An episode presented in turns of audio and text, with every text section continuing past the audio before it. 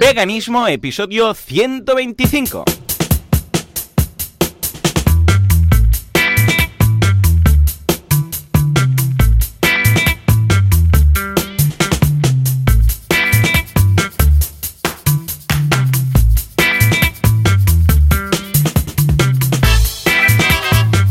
Buenos días a todo el mundo y bienvenidos un día más, una semana más, un domingo más a Veganismo, el programa, el podcast en el que hablamos de cómo ser vegano sin morir en el intento. He vuelto después de una semana de afonía.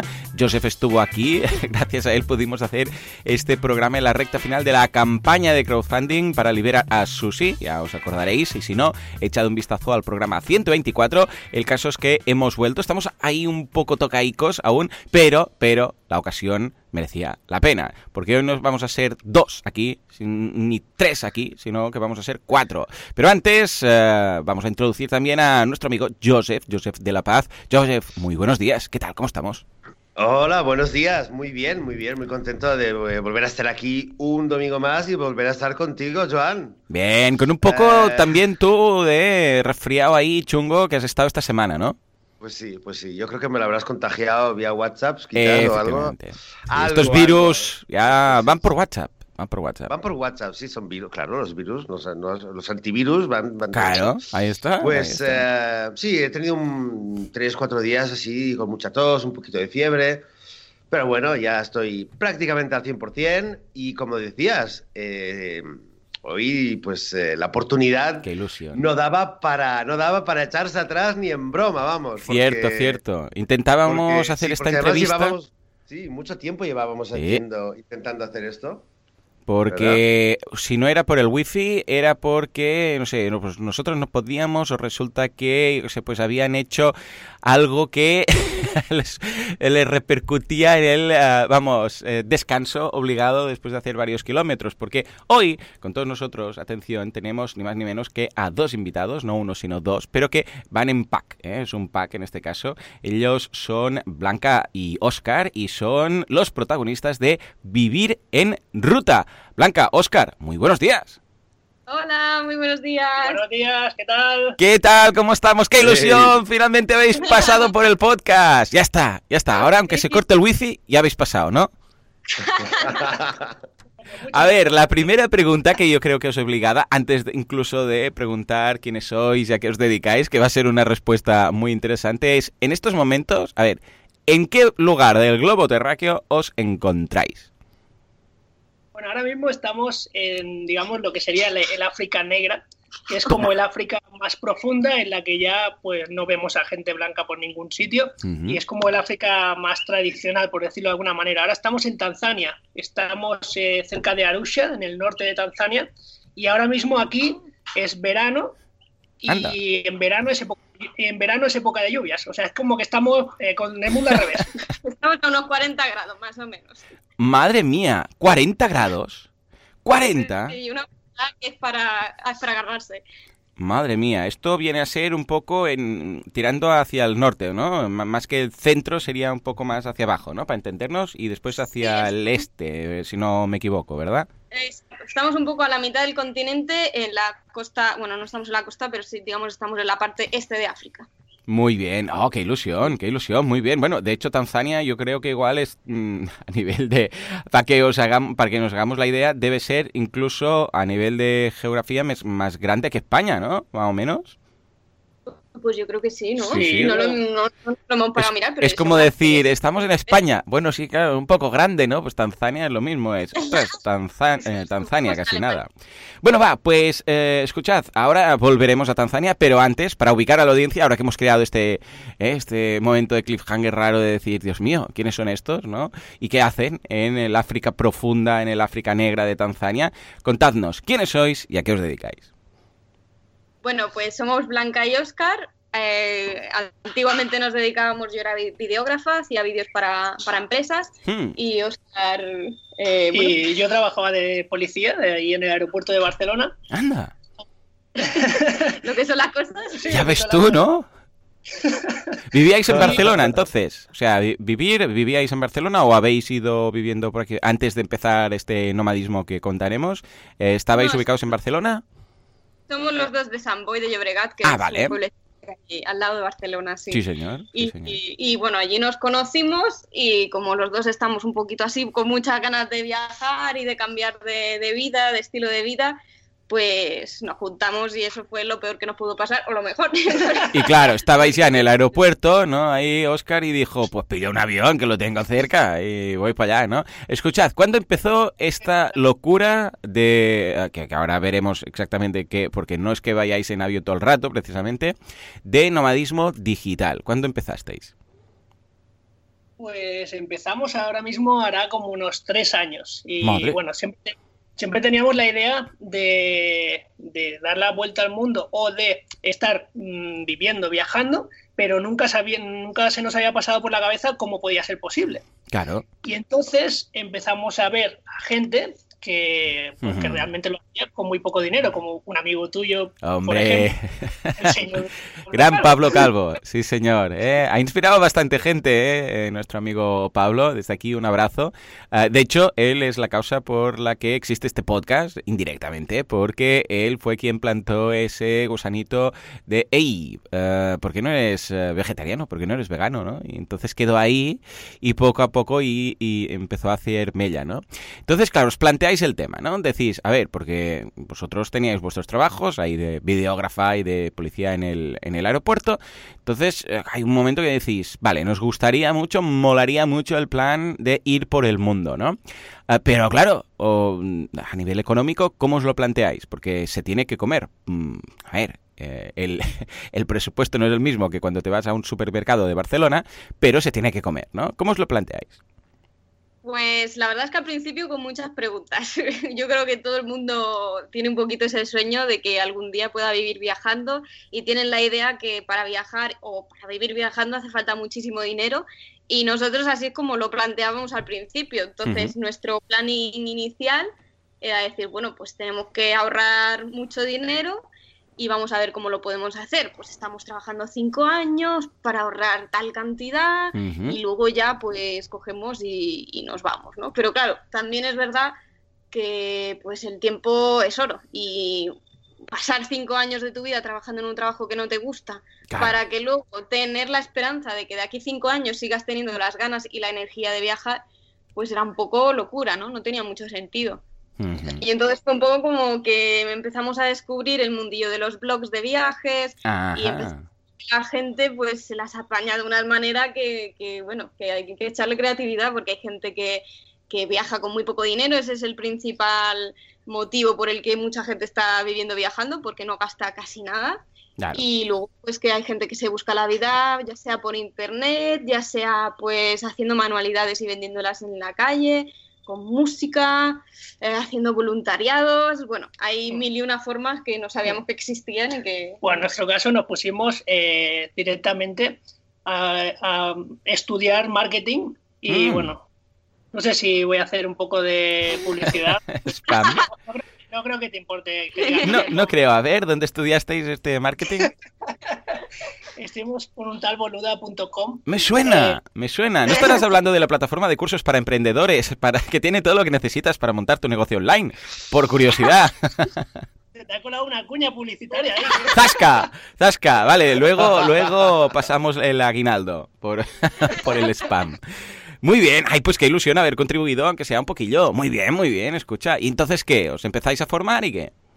Bueno, pues entonces eh, montamos primero nuestra página web y entonces empezamos a descubrir el mundo de YouTube, de las redes sociales, de cómo se pueden trabajar. Y bueno, a ambos nos encanta hacer vídeos y, bueno, aprendimos cómo se construye una comunidad, aprendimos a vender productos eh, por internet y bueno, es como que a la vez que estamos viajando nos enamorábamos también de tener un proyecto propio y, un proyecto además que fuera flexible y creativo, que pudieras, bueno, pues ahora voy a montar una comunidad y voy a ofrecer un podcast de pago, o ahora vamos a vender postales artesanales, que Blanca lo está haciendo ahora en cada país, y la, por internet. Y entonces, no sé, es como un proyecto muy bonito que nos acompaña siempre a la vez que estamos avanzando en ruta. Es como que le da sentido a todo, ¿no? Porque a veces viajar por viajar, nosotros llevamos ya un año y medio viajando y yo creo que si no estuviéramos siendo como, entre comillas, productivos, haciendo otras cosas a la vez, nos aburriríamos o nos desencantaríamos un poco del viaje.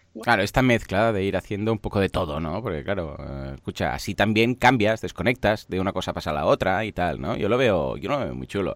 Escuchad, además de todo esto, pues si no fuera suficientemente, pues un, vamos, aquí un reto que tenéis, resulta que, cha, cha, cha, sois veganos. Esto tan raro que se ha puesto de moda que dice la gente, ¿no? Y tal. Y resulta que nosotros también, ves tú qué casualidad, y por eso será que estáis por aquí, porque lo vuestro es muy interesante, pero para el podcast y los oyentes estarán ahí que pensando, bueno, que, tiene que ver esto, ¿no? Bueno, pues resulta que a pesar de eso os podéis apañar, ¿no? A ver, contadnos, eh, más o menos, por dónde habéis estado, o sea, cómo ha sido en general, porque yo también con Joseph hemos hablado aquí de veces que nos hemos ido pues a dar una charla, o yo que sé, hemos pillado un avión y hemos ido tres días no sé qué hotel y tal, y la dificultad que hemos tenido en encontrar comida vegana. Claro, esto está a otro nivel completamente, porque eh, tampoco es que digáis, bueno, nos vamos a un momento a un Veritas, ¿eh? y cuando estáis en medio de la nada. Entonces, comentadnos un poco por dónde habéis pasado y qué dificultades, qué principales dificultades habéis encontrado, si es que las hay, para alimentaros ¿eh? éticamente y sin, sin morirse de hambre. ¿Qué tal? Contadnos, va. A ver, para nosotros hay como dos, dos escenarios distintos cuando estamos viajando. Uno es cuando vas a casa de alguien invitado, ya sea porque utilizas una plataforma como Couchsurfing o como Warshower. Bien. Y, entonces el truco siempre es avisar con antelación antes de ir de que eres vegano. Y además siempre damos la opción de que si eso le puede molestar a la persona por cualquier motivo, porque él tenga, nosotros traemos nuestra propia comida y podemos comer y cocinar nuestra comida. Muy bien. Muy bien. un preaviso, ¿no? Un preaviso de, hey, muchas gracias, que tal igual, pero que solo esto, que no te lo tomes a mal, que no pienses que no nos gusta, porque claro, evitas esa situación más violenta de cuando pone la comida de la mesa decirle, ay, pues yo resulta que soy vegano, ¿no? Y madre, ya está, ya lo hemos liado. Me interesa saber si os ocurre, o sea, cuando le avisáis a alguien eh, del couchsurfing o algo así y le decís que sois vegano, eh, normalmente la gente reacciona, eh, o sea, os dice, sí, mejor traeros vosotros la comida? Nunca, jamás. Siempre nos dice, es muy sorprendente porque siempre nos dicen, no, no hay problema, o ya he tenido otros eh, huéspedes veganos antes, o ya veremos qué podemos hacer y, siempre se encuentra la manera. Incluso en el país que quizá más extraño era esto del veganismo, que era Albania, en Europa, mm, nos acogió una, una, familia local que no era ni couchsurfing ni nada, era pues, las áreas así más campesinas, digamos, de, Albania. Y pues no tenían nada que ofrecernos, curiosamente, porque era una familia además de que tenían, bueno, allí todo el mundo tiene como sus animales domésticos, que sacan la leche de la vaca, que la tienen ahí de una manera, pues bueno, eh, como la tienen. Y entonces era como muy extraño que nosotros dijéramos que no comiéramos no solo no carne, sino además ni leche, ni queso, ni huevos, ni nada de esto, ¿no? Pero al contrario de ser un problema, la verdad es que fue hasta divertido, porque ellos como que se sorprendían mucho, no sabían ni que pudiera existir algo así y cocinamos juntos, yo le decía cómo tenía que cocinar una cosa, ella pues descubría una receta nueva y fue hasta bonito, la verdad. Sí, sí, la verdad que muchas veces eh, las limitaciones nos las ponemos más nosotros pensando cómo va a reaccionar la otra gente que luego realmente lo que sucede, porque también hay que partir de la base de que cuando una persona te acoge en su casa, quiere que estés cómodo y quieres que quiere causarte una buena sensación. Muy buena, sí, sí. Bueno, de hecho, esto que, estás, que estáis comentando es un tip muy interesante, pues, viajando o no. ¿eh? Directamente el hecho de decir, hey, si voy a casa de alguien, preavisar un poco, no sea acaso que vayas tú pensando, bueno, algo habrá, ¿no? Algo habrá de ensalada o algo habrá no sé qué, y resulta que no. Entonces ya lo hemos liado, ¿no? Muy bien, muy bien. Uh, seguid, seguid, eh, que está interesante. Esta es la situación en la cual vas a casa de alguien. Exacto. También es verdad que según qué países, pues bueno, yo creo que en casi todos los países, pero algunos todavía más, está muy feo rechazar la comida que te han hecho. Entonces, pero muy feo, o sea, se lo, se lo toman como una ofensa. Entonces, claro, la anticipación aquí tiene que ser obligada, porque si no te puedes encontrar con un momento incómodo, aunque yo ante esta situación que me he encontrado a veces, he tenido que rechazar un plato de comida con carne, eh, pues he preferido, yo lo he tenido muy claro, he preferido seguir mis principios, respetarme a mí mismo, hmm. que no eh, el miedo de ofender a la otra persona, porque al final esa persona se puede sentir ofendida o no, es un poco también su decisión, pero tú lo vas a tener toda tu vida en tu cargo de conciencia y, para mí es que no hay opción. Entonces, incluso aunque se diera el caso que se ha dado muy poco, yo a mí me pasó hace cuatro años, pues incluso aun dándose el caso, no, tampoco es tan difícil ¿no? de saber decir que no. Claro. ¿Desde cuándo sois veganos? Ahora que comentas precisamente esto hace cuatro años, pero hace tres que estáis viajando. Esto quiere decir que ya lo erais antes, ¿no? Ah, ¿Erais ambos veganos? ¿Uno convirtió al otro? Contándonos esta historia que nos gusta mucho, esto a nosotros, a los veganos, saber cómo empezó y quién convirtió a quién, o si ya lo erais, o cómo, cómo va el tema.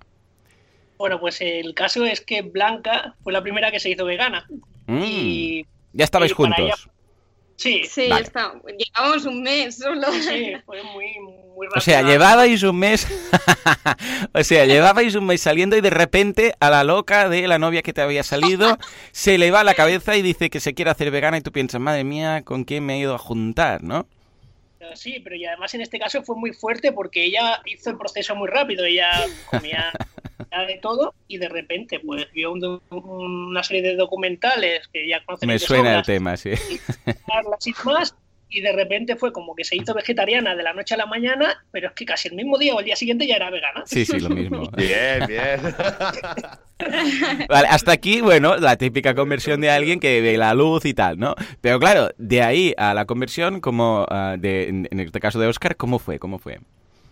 Bueno, el tema es que, claro, yo la veía que lloraba mucho y tal, cuando estaba en, esa lucha interna de que cómo voy ahora con lo que sea, seguir comiendo como si no pasara nada y tal.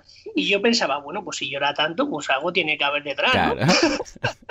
no creo que sea un capricho, ¿no? Y entonces, pues, pues de una manera muy natural, yo me interesé porque es exactamente lo que a ella le había hecho cambiar esa forma de pensar y cuando lo entendí, pues ya está. Es que cuando no encuentras un argumento en contra convincente, pues es que tampoco te queda mucha alternativa. Muy bien, eh, pues escucha de lujo. Entonces ya estabais predestinados, o sea, ya erais un poco almas gemelas ahí, porque claro, una cosa es que tú ya lo conozcas y digas, ah, pues mira, es vegana, ¿y esto qué? Lo buscas en Google a ver si es una secta o algo, y dices, ah, vale, tal y cual. Y empezáis a salir como, bueno, pues eso, o, la otra opción, claro, una cosa sería, es que fíjate, algo mm, que podría ocurrir es que tú conozcas a una persona que te gusta y tal, y resulta que es vegana, porque cuando lo conoces tal, y bueno, aún así dices, bueno, pues escucha, guay, ¿no? Y ya implica un poco que, que, bueno, que quizás te interesa ese mundillo. Y la otra es que lleves con una persona, que sé, como con mi mujer. Yo cuando nos hicimos veganos llevábamos, estábamos casados de hacía, sé, tres años o así, y llevábamos ya cinco de novios además y todo. Y, claro, ya estás tanto con la otra persona que, que, bueno, pues vale, pues eh, vale, es un proceso que se entiende porque lo conoces mucho. Pero claro, un mes después de empezar a salir, de repente que te salga con esto, escucha, y que tú, analizándolo, es lo que dices tú, no hayas visto ningún tipo de, ah, vamos, argumento en contra válido, pues quiere decir que es que ya estáis predestinados, ¿eh? O sea que, por un lado, ¿vale? Ah, fue Blanca que convirtió a Oscar. Y en el tema del nomadismo, fue un poco uh, quién que convirtió a quién, o sea, quién fue el primero, nos lo habéis contado un poco, pero queremos decir eso, quién fue el primero en decir, mm, esto que hace Pablo es muy chulo. pues tú qué crees. Vale, vale, ya está. vale, ya, vemos quién lleva el, tema aquí, ¿no? Y quién lleva los mapas, Blanca también, ¿no? Y quién dice para la derecha o para la izquierda también eh, Blanca, ¿no? A ver, en realidad yo, siempre había tenido mucho, pues esto de viajar, también con la universidad había sido fácil porque habíamos hecho Erasmus y entonces ya te empieza a picar el gusanillo. Hice también un voluntariado en, en Nicaragua, aunque mi intención era estar ahí un año y solo estuve un mes, pero ya te vas dando cuenta de que hay un mundo ahí fuera y, bueno, la verdad es que me apetecía mucho viajar y justo cuando nos conocimos es curioso porque yo me iba a ir a Australia, tenía ya todos los papeles, que por cierto es carísimo irse a Australia, tenía todos los papeles, el dinero ahorrado y todo, y entonces ¡pa! nos conocemos y, nos enamoramos, así como casi, casi como cuando nos hicimos veganos, casi de la noche a la mañana. Y entonces, pues, eh, pues entonces eh, empezamos a hablar de que a lo mejor podíamos viajar juntos en vez de irme yo sola y demás. Pero ahí solo fue un poco el preámbulo. Sí, luego estuvimos siguiendo una vida más normal, pues trabajando y, bueno, cambiando nuestro dinero, o sea, nuestro tiempo por, por horas, por dinero. Y hasta que un día, pues yo me iba abriendo más a la posibilidad de vivir viajando. Y entonces me acuerdo que le, le esperé a Blanca en casa con una libreta que tenía una pregunta. Y, y bueno, básicamente era algo así como: eh, ¿Quieres dejar de trabajar en tu empresa y vivir viajando. Y había como una casilla, sí, no, ¿sabes? En plan, a ver, tú me das. Es como un anuncio de estos de, spam de que te salen ahí de vez en cuando. Pues en ese momento, pues nada, ella tenía un poco de reticencia de hacerlo en bicicleta porque, claro, en bicicleta pues tiene lo suyo.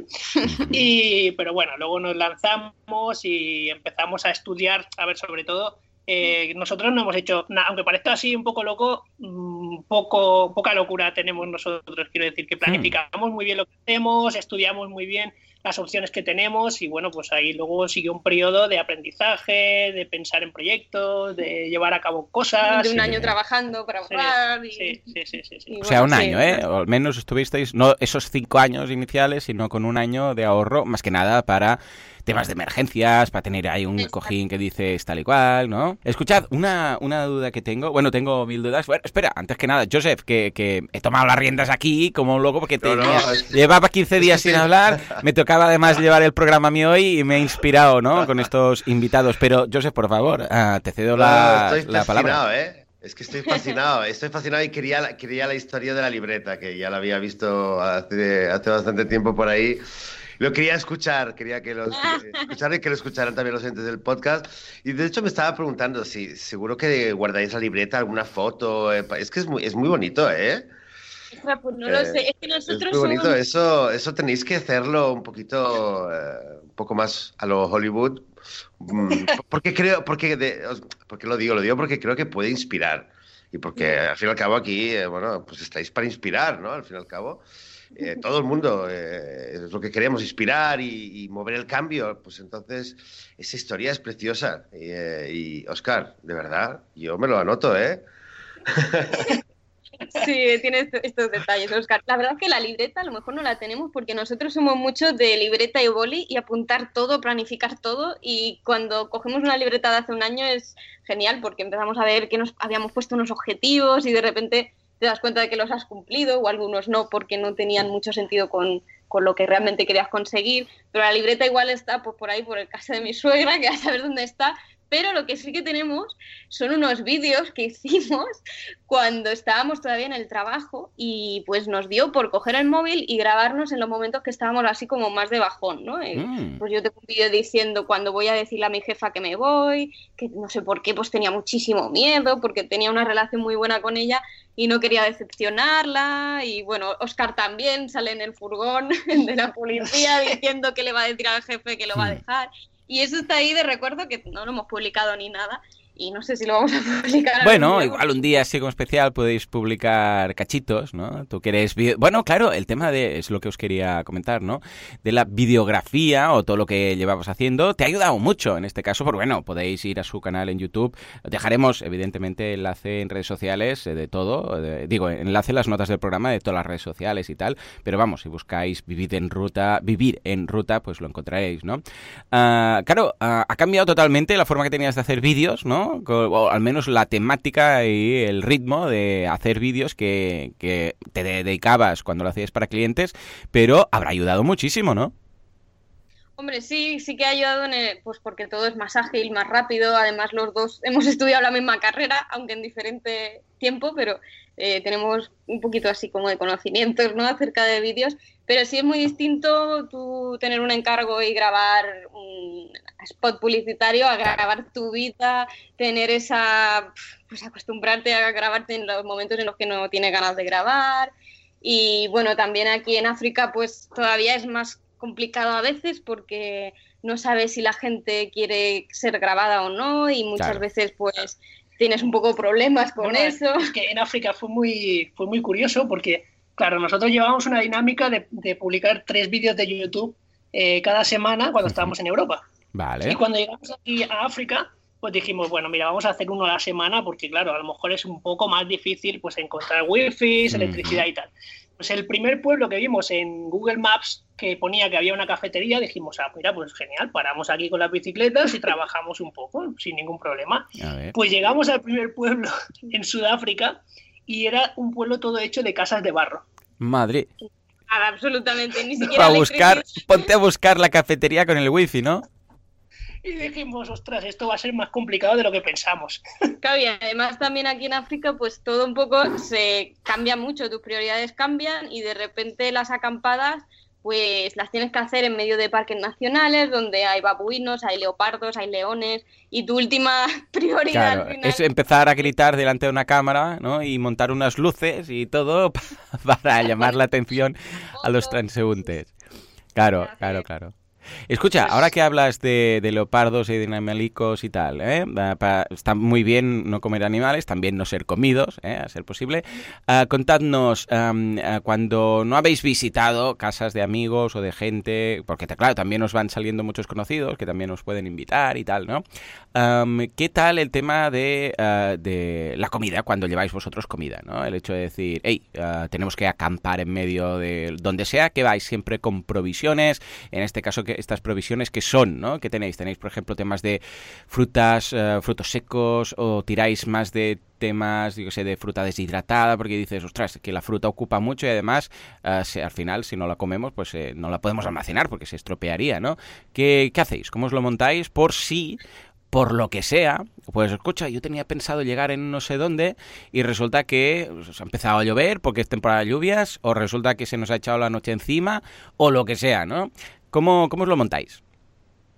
A ver, aquí hay un tema muy importante y es que en cada país te tienes que adaptar a las circunstancias. por ejemplo, cuando cruzamos en cuando cruzamos Namibia, eh, eran mil kilómetros de desierto.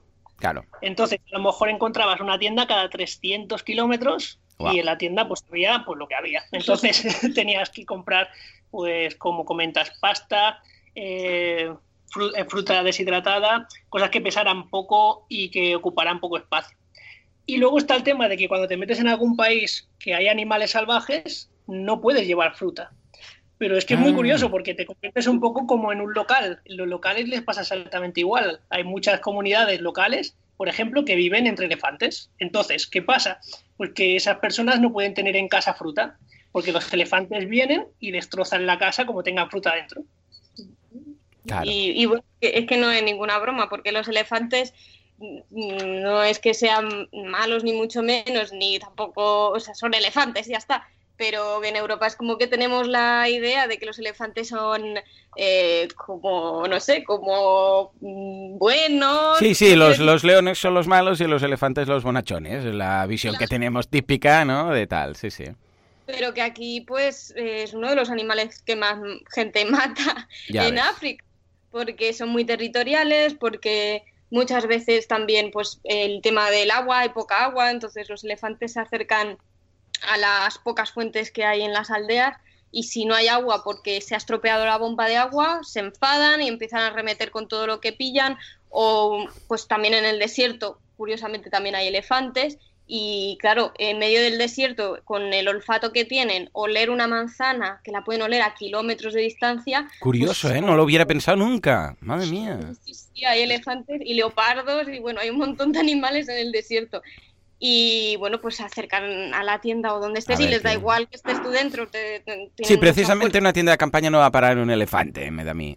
No, no, no, te la pisotea fácilmente, sí, Entonces, tema de fruta, pues no llevamos casi nunca en fruta, porque si no es por los elefantes es por los babuinos y te pueden rasgar la tienda para entrar dentro. Lo que sí llevamos es pues mucho noodle, mucha comida deshidratada, pero la verdad es que para comer es muy barato y lo que más comemos es en pequeños bares que hay de carretera, que son bares de locales Vale. Y la verdad es que es muy fácil comer vegano en, África. Sí, normalmente de qué se tira, de, de, qué es lo más típico cuando vais a... En este caso, porque claro, es lo que decís vosotros, ¿no? Que cada país tiene lo suyo. Pero ahora en estos momentos que estáis aquí en esta zona de África, ¿qué es lo típico que dices? Bueno, con esto ya me salva el tema. ¿Qué? Eh, ¿Pasta, quizás? ¿O, no sé, cereales?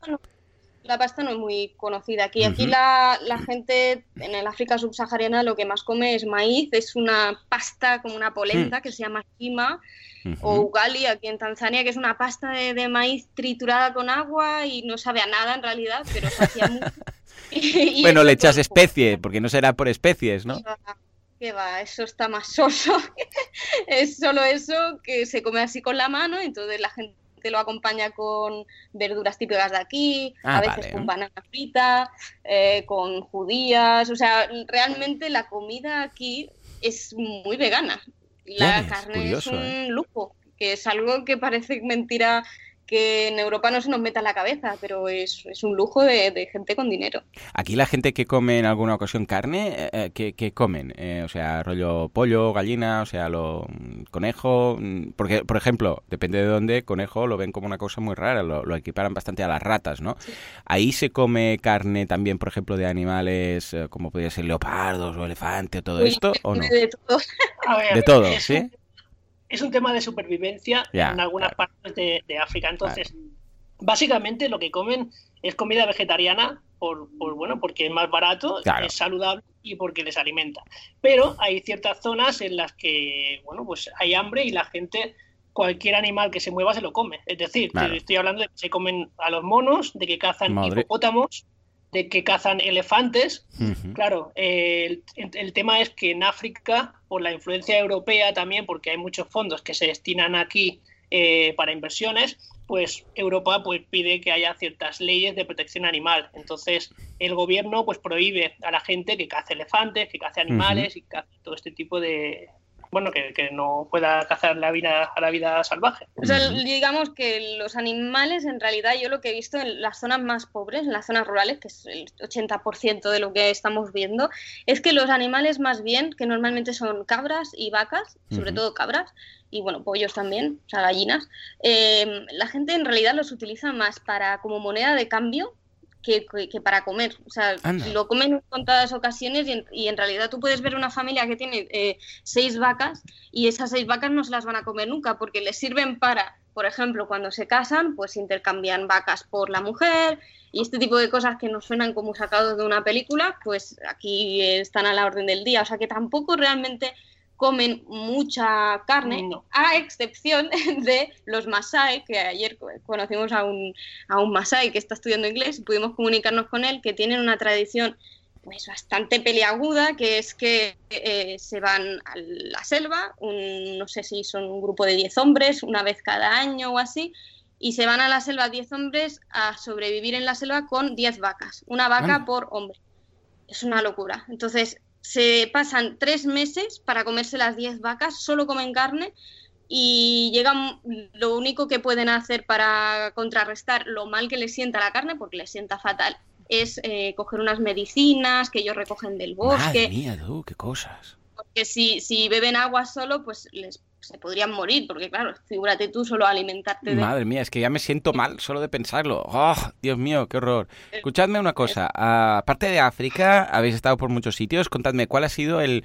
el ah, de- así como decías que quizás Albania ha sido de los peores sitios en cuanto a comida vegana, o, o los eh, que más dificultad habéis encontrado en encontrar, eh, eh, en encontrar eh, valga la redundancia, comida vegana, ah, ¿cuál ha sido el eh, sitio que más fácil lo habéis tenido? Que dices, ostras, es que prácticamente no tenemos ni que avisar ni que pensarlo porque es que hay por todas partes a punta pala, ya sea porque sea la dieta eh, vegana como tal, no vegana, sino simplemente es la dieta de la gente, dices, y da la casualidad que es vegana, como ahora comentabais, o porque está muy, eh, bueno, está muy extendido y la gente lo sabe, así sí, vegano, y sin tener que buscar en internet ya saben de qué va y sí, sin ningún problema. Pues mira, es curioso lo que te voy a decir, pero yo creo que lo más fácil ha sido en, en África en general. Mm, E incluso te voy a decir otra cosa, que es que eh, en todos los países que hemos estado, en los grandes supermercados hay hamburguesas y salchichas veganas. Anda, ¿en serio? Ya ves. Esto es una cosa que, por ejemplo, en Francia no hemos encontrado, en Croacia no hemos encontrado, en Montenegro, bueno, muchos países de Europa no hemos encontrado en grandes supermercados derivados así veganos y en. África hay un montón. Soja texturizada es baratísima porque aquí pues se ve que, bueno, como, como la carne es un lujo, pues hay mucha gente que se alimenta de soja texturizada y es que es muy fácil, de verdad, que no... Sí, y además, eh, también a nivel ideológico, hemos encontrado a veces más resistencias en Europa de ¿En que la serio? gente te pre- te pregunte más, te cuestione más de que por qué vegano y por qué no comes esto y por qué no comes lo otro, que aquí en África, que claro, la gente come habitualmente eh, comida vegetariana y bueno, pues si tú comes no comes carne, pues está bien, porque ellos entienden que es un lujo y que es una opción tuya. Entonces, no sé, es, sí. Muy, muy interesante, sobre, todo porque además, eh, bueno, lo que decís esto de, de, encontrar hamburguesas veganas en supermercados en África, eh, no sé si, bueno, recuerdas, Joan, que uno de los primeros episodios creo que hablamos sobre la economía del, de ser vegano, ¿no? y decíamos de que, aunque existe un poco la imagen en Europa de que ser vegano es para gente que, que, cuesta más dinero, que es para gente con, de, mayor clase social, realmente, eh, realmente ser vegano si, si, uno se lo plantea eh, directamente al grano, valga la redundancia, al grano, pues, pues es súper barato, ¿no? Y esto que decís, pues lo, lo, demuestra.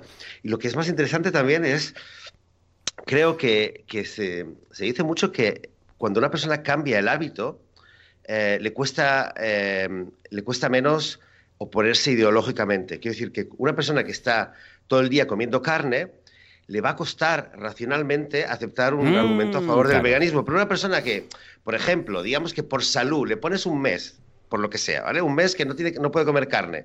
Después de ese mes que no está comiendo carne, le presentas a esa persona el, argumento del veganismo y su, eh, o sea, no se va a poner a argumentar racionalmente en contra del veganismo como lo va a hacer si estuviera comiendo carne cada día. Entonces, un poco me suena que que por lo que contáis, ¿no? Que la gente come muy poca carne por ahí y se encuentra con vosotros que, que sois veganos y bueno, no, no se pone a, a buscar excusas quizás para porque no se siente que se tiene que justificar a sí misma, como lo pasa por desgracia aquí con nosotros. Sí, de hecho, ahora mm, siguiendo este mismo argumento, hace yo sé, una generación, un par de generaciones cuando aquí, pues en España, pues mis abuelos y mis eh, o bisabuelos, pues carne no comían por un tema económico, porque es que no había dinero como para ir comprando carne, era algo muy puntual y tal. Claro, chocaría menos que ahora, que todo el mundo compra carne, mm, vamos, sin que es un sinfín, que es un no parar, ¿no? Claro, cuando era algo de, bueno, una vez a la semana, eh, cuando había dinero, una celebración tal,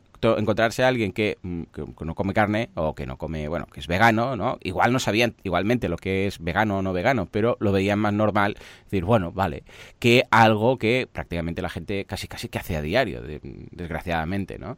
O sea que ya ves tú. Escuchadme una cosa, habéis pasado por muchos sitios y si echa la gente un vistazo a vuestros vídeos verá de todo, ¿no?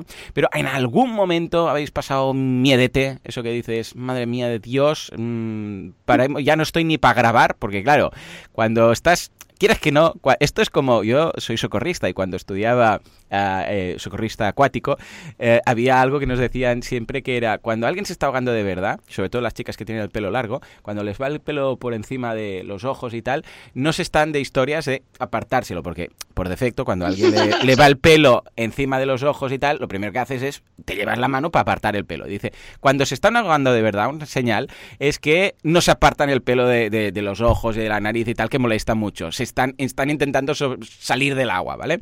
Bueno, pues... Eh, en algún momento que digas, es que no estoy, estoy tan acojonado que no estoy ni para sacar la cámara a empezar a grabar, ¿vale? ¿Ha, habido algún momento de estos en estos cuatro o cinco años? Ha habido, ha habido varios. Ha habido uno, por ejemplo, que fue muy peligroso. Hmm. No llegó a pasar nada, pero estábamos cruzando en Namibia, hay un estrecho muy largo al noreste del país, hmm. que es el estrecho de Caprivi, y es una zona donde cruzas un parque natural en el que hay animales salvajes sueltos. Hay leones, hay elefantes y hay de todo. Entonces tú puedes cruzar eso en carretera nosotros empezamos a cruzar en carretera planificando bien, eh, sobre todo cruzar a horas que había que hacía mucho calor porque las horas de calor los depredadores están escondidos, mm. pero una mañana pues nos paró un ranger que es hmm. como un protector así salvaje de la, de la vida salvaje de la zona y nos dijo que subiéramos a la furgoneta que tenía con las bicicletas porque había visto unos leones hacía escasas horas y que le estaban persiguiendo a la furgoneta. En la misma carretera. Madre mía. O sea, claro, porque él iba con, la furgoneta, ¿no? Y os dijo, para adentro, que hay leones que, me siguen. Sí, sí, tal cual. Nos dijo, a ver, si queréis, podéis intentarlo. Y dijimos, pues, no hace falta. también, en, bueno, con animales salvajes, claro, ha sido casi todo, ¿no? También eh, pues estuvimos acampados en una especie de camping que habían abierto nuevo. Aquí es que los campings a veces son un poco temerarios, ¿eh?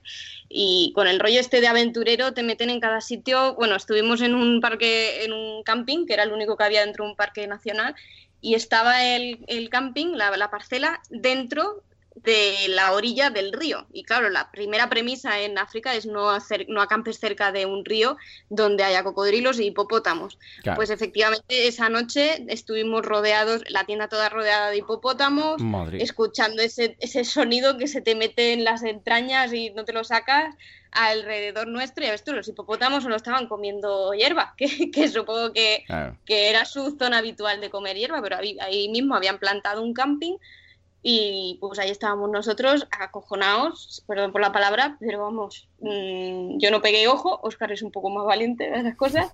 El otro roncando y Oscar, Oscar, el otro. ¿Sabes? Pero parece no, que es el hipopótamo, ¿no? Que eras y por, la y, entonces, y por la mañana, que os despertáis por la mañana y los hipopótamos ya se habían ido a pasear o que, que... ¿Cómo bueno, continúa la historia?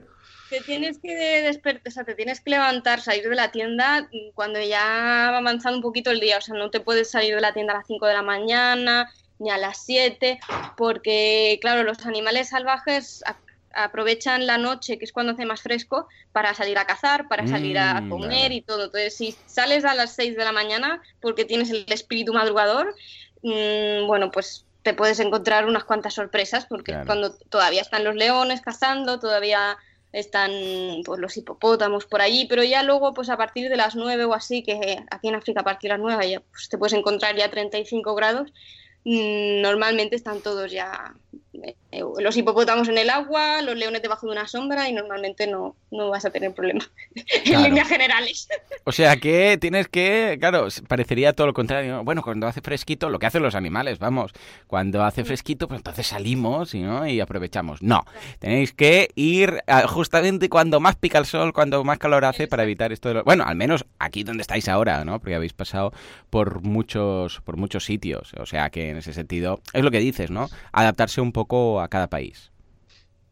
Pero también ha sido muy bueno ver eh, cómo es realmente la vida de un animal salvaje claro. y verlo, entender directamente cómo se comporta un león o cómo se comporta un elefante, luego nos ha hecho pensar mucho pues, en los zoológicos que hay en Europa y en lo absurdo que es que Totalmente. alguien se pueda hacer foto al lado de un elefante, cuando sabemos que un elefante es un animal súper territorial y que es muy agresivo cuando tú estás cerca de él y interfieres de alguna manera en, en la manada. Entonces, en, entender mejor cómo funciona la vida salvaje, pues es un, es un buen aprendizaje que hemos hecho aquí sí, en África. Es una cosa que la verdad es que, bueno, es lo que más me ha gustado de África, lo que más me está gustando de África es eso. Y la verdad es que no tiene sentido, cuando, bueno, ya no tiene sentido como vegano ir a un zoológico, por supuesto, pero bueno, siempre tienes algún amigo, algún claro. familiar que sigue yendo, ¿no? Y tú intentas explicarle por qué no debe ir. Uh -huh. Pero cuando estás aquí y ves realmente cómo se comportan ellos, cómo es que son tan claro. parecidos a nosotros, cómo se picotean, se molestan para comer primero o beber primero, o a las horas de la siesta, pues están pegando la siesta debajo del árbol. Claro. Y, y también miedo, y también tienen, también juegan, y todo eso lo ves realmente cuando un animal está en libertad. Claro. No lo ves cuando está en una cárcel, porque es que incluso aquí la gente en África, cuando les decimos lo que hacemos nosotros en Europa con Deben los animales, claro. en jaulas, se echan las manos a la cabeza. Claro, y dicen, porque... pero ¿por qué querrías claro. tener un león en una jaula en medio de la ciudad? ¿Por qué querrías tener eso? Surrealista. Y además, habiéndolo vivido y pensar los, los metros que necesitan para hacer lo que hacen en el día a día, piensas, ¿pero qué van a hacer en un espacio tan reducido? Es que eh, se deben volver locos, y es el caso de más de uno, ¿no? Madre mía. Bueno, va, venga, para, para ir acabando, ¿tenéis algún plan de futuro en cuanto a viaje, en cuanto a destino, ya sé que eh, normalmente pues el espíritu eh, libre de los nómadas digitales pues es ir donde les lleva el viento, cual Mary Poppins, ¿no? Pero digo yo que igual tenéis ahora, aunque sea a corto plazo, pues sí, sí, mira, vamos a pasar las navidades aquí, el año que viene estamos pensando que quizás cambia, pero que nos haría gracia hacer esto, lo otro, o de momento estamos aquí hasta que cambie el viento, ¿no? Cuenta, contadnos un poco qué planes o cómo funcionáis. Bueno, ahora mismo tenemos pensado acabar África. Eh, sabemos cuánto tiempo más vamos a estar en África, porque la verdad que África es un desgaste muy grande a nivel logístico, de esfuerzo y en todos los sentidos. y más, además que cuando estás trabajando por el camino, pues quieras que no, pues también requiere mucha energía. No solo hay gente que por decirte algo, pues solo avanza con la bicicleta y ya está, ¿no? Pero nosotros que queremos hacer como una forma de vida, pues, pues también trabajar y encontrar toda esta logística también nos requiere un esfuerzo. Entonces, queremos seguir tirando dirección hacia el norte, no sabemos dónde acabaremos exactamente, pero cuando sintamos que es suficiente para nosotros de África, pues imagino que cambiaremos de continente y también haremos un poco de balance de qué es lo que nos ha gustado más, qué es lo que nos ha gustado menos, qué queremos cambiar y bueno, pues lo bonito de los proyectos es también que puedas parar y reflexionar y, reinventarte y, bueno, pues en ese sentido pues buscaremos qué es lo que más nos gusta. ¿Habéis vuelto o tenéis pensado eh, volver en algún momento para hacer una puesta a punto, o sea, parar, decir, bueno, va, venga, vamos a casa o a ver familia o lo que sea, estamos una semanita, eh, o yo sé, o no digo ahora por las navidades, pero alguna fecha en concreto, después volver a seguir, recargar pilas de seguir? Sí, sí, la verdad es que tenemos ganas de ver a la familia. quieras o no, pues es un año y medio que estás rodeado de gente, de paisajes y de costumbres que no son las tuyas, por así decirlo, y sí que echamos de menos estar en casa. O sea que seguramente cuando terminemos África estaremos una temporadita en España recargando energías y de todo. Y luego pues ya daremos el salto a otro continente que todavía no sabemos, no sabemos cuál va a ser. Ahora en Navidades vendrán mis padres y vamos a hacer pues por aquí un poco eh, de turismo. Ah, muy bien, o sea, vienen tus padres, ¿no? Ah, pues mira, si la montaña no va a Mahoma, ¿no? Pues que vengan tus padres. Ah, muy bien. Bueno, si encontráis por ahí a Dani Serralta, que es, eh, mi mujer lo conoce personalmente y tal, que está por ahí siempre con sus safaris fotográficos, o a Pablo, porque igual Pablo en estos momentos está en Vigo, como está en, eh, en Sudán, como está en, vamos, en Siria, da igual, ¿eh? porque no para este hombre, pues darles recuerdos de, de nuestra parte ¿eh? también. Joseph, para ir finalizando, contadnos, eh, cuenta, ¿alguna, ¿alguna última pregunta que quieras hacer? Porque es un, lujo de invitados que tenemos hoy. Sí, sí, sí. Oye, es que es, tan interesante. Bueno, eh, has, preguntado antes momentos de miedo. Yo, yo es que... yo no sé tú, Joan, eh, yo es que os escucho, Oscar y Blanca, os escucho y digo, ¿yo lo haría? ¿Cuándo lo haría? ¿Cómo lo haría? Sí lo hago, lo estoy pensando, ¿eh? me, va corriendo la vocecita, ¿eh? Y eso eh, con niñas y tal, digo, pero de alguna manera habrá de hacerlo, eh, un poco más light, un poco menos light. Bueno, eh, os quería preguntar, realmente en serio, em, estaba leyendo antes que en, África, cuando habéis empezado en África, tirabais para el norte y creo que habéis empezado en Sudáfrica y mencionabais algo en principio de que, que hasta Egipto, ¿no? Em, claro, la pregunta obligada es si tenéis pensado he pensado pasaros por aquí. Porque si os pasáis por aquí, pues aunque sea de aquí a unos meses, pues hacemos un próximo programa en directo. Eh, desde casa de Joseph. Aquí tenéis casa y casa vegana, ¿eh?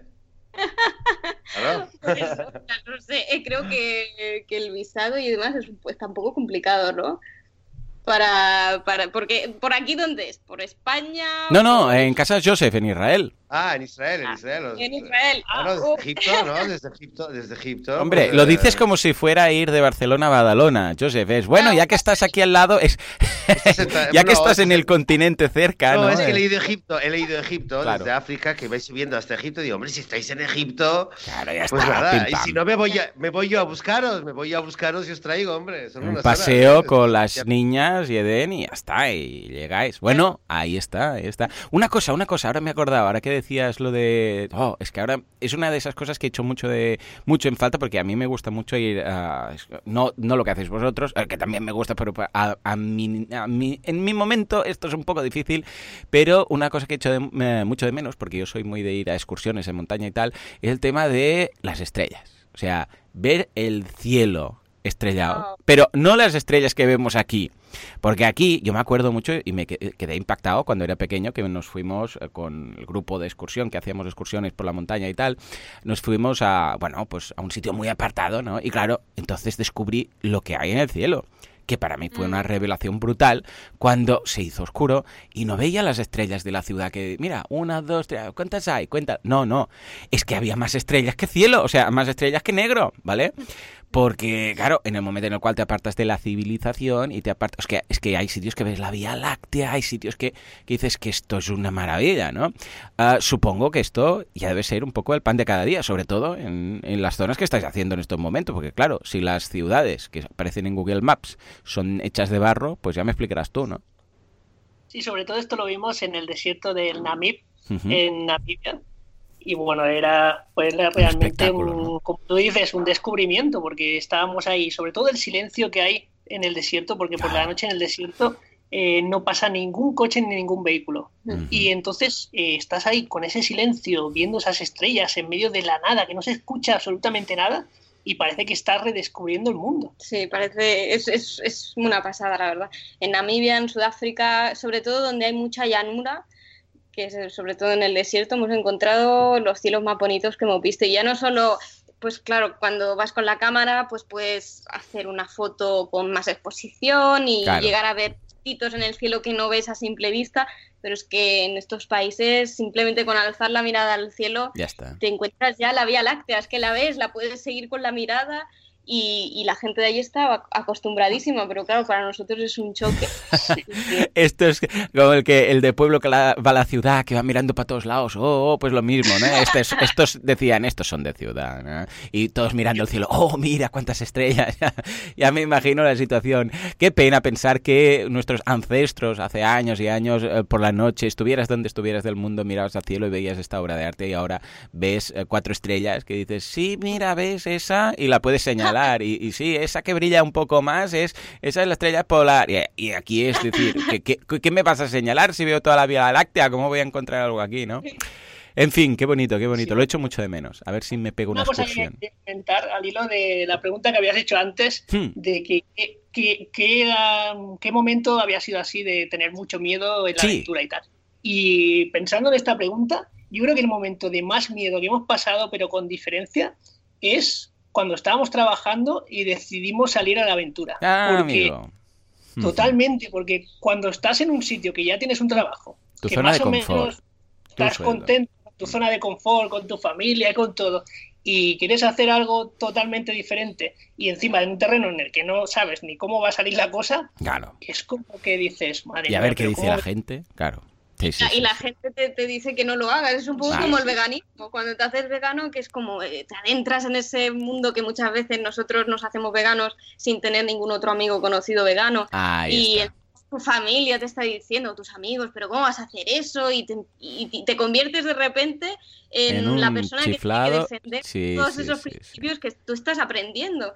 Y, y, como emprender, es lo mismo, que te dicen, no, no dejes el trabajo, no, esto de emprender, tú has visto cómo está. O sea, que si viajas emprendiendo y siendo vegano, entonces ya te pones toda la gente en contra, ¿no? Vaya locura. Es el pack, estás loco. Locura total, directo al psiquiátrico. Venga, pues a ver, a ver. Ay, qué bonito, qué bonito. Bueno, en fin, eh, os, diría qué suerte que tenéis, pero no, no tengo derecho a decirlo porque, claro, todo el mundo puede optar por esto renunciando a más o menos cosas, ¿no? Esto me lo decía Pablo, que mucha gente le, le comenta, Pablo Calvo, ¿no? Que me decía, a mucha gente me decía, qué suerte que tienes. Y decía, no, no, si tú también te lo puedes hacer. No, yo no, mm, porque tengo que renunciar. Bueno, él también renunció a cosas, ¿no? O sea que, ah, de verdad, no os diré qué suerte que tenéis, pero lo voy a pensar interiormente, ¿de acuerdo? Venga, va, para acabar este episodio tan especial, eh, decidnos un poco de spam, en esta ocasión del vuestro, página web, redes sociales, donde podemos encontraros. No físicamente, porque va a ser difícil, pero al menos sí virtualmente para poderos seguir. Pues la red que más desarrollamos es YouTube, vivirenruta.com. Tenemos ahí un canal de aventuras donde hemos documentado todo nuestro viaje desde que salimos de España hasta el día de hoy prácticamente. También tenemos pues, bueno, pues nuestros tutoriales de cómo pues, puedes viajar con poco dinero y todo esto. Luego tenemos Instagram, que también es vivirenruta.com, y nuestra web, vivirenruta.com, otra vez, que también tenemos ahí pues, nuestros podcasts, tenemos un apartado con proyectos solidarios que hemos ido haciendo por el camino y un poquito de descripción sobre nosotros para que quiera conocernos un poquito más. Qué bien, pues venga, echadle un vistazo. Vamos a dejar enlace en las notas del programa de todos los enlaces, redes sociales, web, que podéis, eh, donde podéis encontrarlos. Por si sois más Instagramers que YouTubers, pues nada, pues echáis un vistazo a la red de turno. En fin, Oscar Blanca, de verdad, ha sido un placer, me lo he pasado volando, o sea, ha pasado una hora, pero mm, súper rápido, es lo que dicen cuando te lo pasas bien. Os deseo lo mejor y que nos vais manteniendo informados un poco, ¿no? De, de vez en cuando nos enviáis un correo, hey, esto, lo otro y si pasáis por Israel, evidentemente, pues mira, ahí está Joseph. Si pasáis por aquí, también estoy yo. Y si no, pues idnos contando cositas. Nosotros os seguiremos y así, de vez en cuando, iremos comentando a la audiencia dónde os encontráis y qué estáis comiendo. ¿De acuerdo? Exactamente. un placer igualmente. Muchas gracias. Venga, un abrazo y estamos en contacto.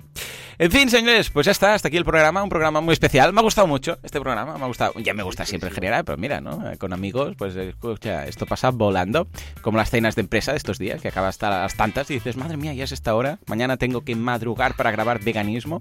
En fin, eh, señores, de verdad, muchas gracias por todo, gracias por vuestras valoraciones de 5 estrellas en iTunes, por estar ahí suscritos en iTunes, eh, también para los que formáis parte del club vegano, el club premium que tenemos aquí, con recetas, consultas a médico y nutricionistas y todas estas cosas. Y ya sabéis que nos encontramos dentro de una semana, dentro de siete días. Hasta entonces. ¡Felices fiestas! ¡Adiós!